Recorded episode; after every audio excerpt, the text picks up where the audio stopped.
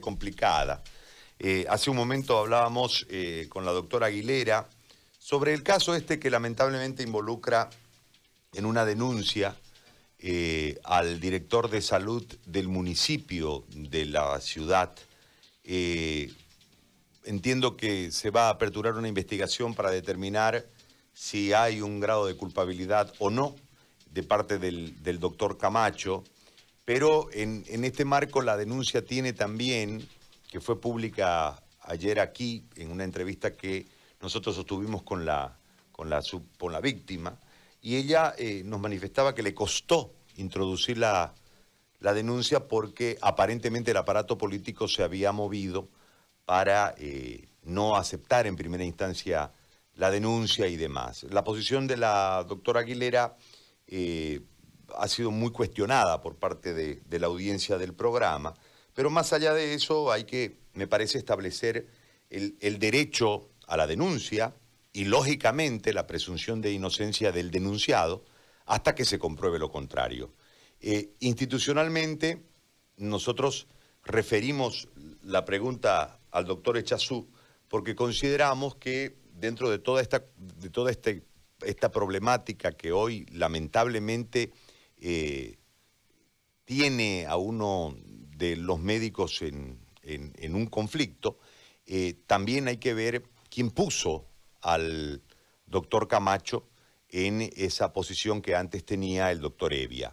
Entiendo que han habido una serie de dificultades en el relacionamiento con el doctor Evia de parte de la alcaldesa que determinan su salida y, según lo que dicen, por eh, sugerencia del, del eh, por sugerencia del, del, Colegio Médico y en particular, según me acaban de informar por la doctora Aguilera, es que le otorgan el cargo al doctor Camacho. Todo este contexto para después, lógicamente, desembocar en, esta cuestión y la posición institucional, si es que la tienen, Sergio, o si no la tienen y prefieren esperar el curso de las investigaciones. Hago todo este planteo para, para escucharte sin, sin, sin interrupciones, por favor. Muchas gracias por atendernos. Bueno, buen día, Gary, a todos tus radio oyentes. Eh, yo estoy por Concepción, la señal sabrá que a veces es buena y a veces es mala de acuerdo al, a la situación climática. Nosotros tuvimos una reunión de directorio donde analizamos y vimos la denuncia que se venía, eh, que, que se había ya planteado, perdón, y todo el directorio quedó en una línea de dar el beneficio de la duda al colega, que se defienda, que sea la justicia ordinaria que diga si él es culpable o no culpable de lo que se lo está denunciando, porque también hay que ponerse en el lugar de, que si uno está con problemas, no puede ser que todo el mundo le huya, se le escape y que parezca peor que una persona sarnosa ¿no? de los siglos XVII y XVI, que todo el mundo se te, escapaba, ¿no? Nosotros somos muy respetuosos del género femenino, somos respetuosos de todas las normas habidas que protegen a la mujer y a toda clase de violencia. En ese entendido, hablamos con José, lo invitamos ese día a la reunión porque el FECIRME no solamente es su casa de él, es casa de 8.600 agremiados que tenemos, que van a decirnos sus problemas y que es nuestra obligación ver dentro de las normas y procedimientos darle un apoyo. Él nos manifestó que es mentira, que todo eso él lo va a demostrar con imágenes de televisión, de seguridad, que en la fecha y ahora que ellos que manifiesta la denunciante, él estaba reunido y haciendo conferencias públicas con la señora arquitecta, la alcaldesa interina. Nosotros le dijimos que le damos el beneficio de la duda, que se defienda y que si es así, pues lo apoyamos y si no es así, nosotros también posterior a eso tenemos nuestro comité de honor, nuestro comité de, ética, que también va a ser este llevado si es que sale culpable. Creo que lo correcto, la institución ha pues, se ha puesto una, una forma bien neutral, no podemos juzgar.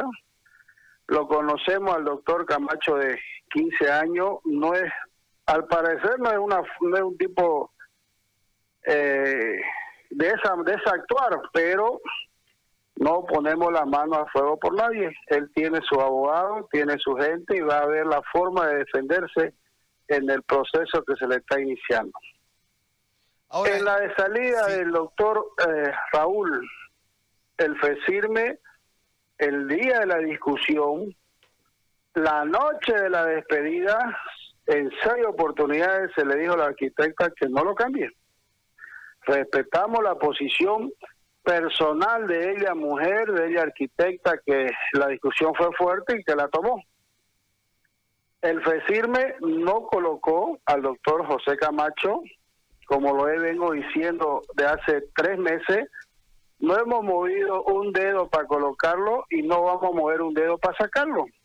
Es una decisión política que la tomó la señora la señora eh, Angélica Sosa ni el colegio médico, mucho peor estuvo, tuvimos lo que ver en eso. Perfecto. Sergio, yo te agradezco muchísimo porque creo que era importante la posición institucional en todo eh, este tema. Ahondar en más preguntas sería, me parece, entrar en una redundancia que no es necesaria. Este lastimar personas sería, no lastimar personas.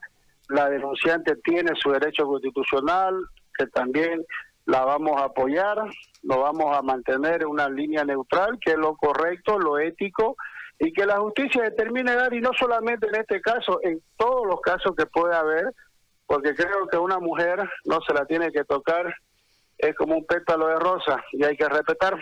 Así es. Si esto es verdad, que la justicia lo determine y después nosotros actuaremos dentro de nuestras normas internas. Si es mentira, hay que investigar y él tiene el derecho constitucional a la réplica, el por qué pasó, por qué le están haciendo eso, ¿no? Claro. Es un tema personal, no institucional. Gracias, Sergio. Muy amable. No, no hay por qué. Gracias.